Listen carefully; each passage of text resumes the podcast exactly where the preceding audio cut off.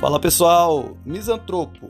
Misantropo indica aquela pessoa que tem aversão à convivência humana, à convivência em sociedade. É uma palavra paroxítona, logo a pronúncia misântropo é inadequada.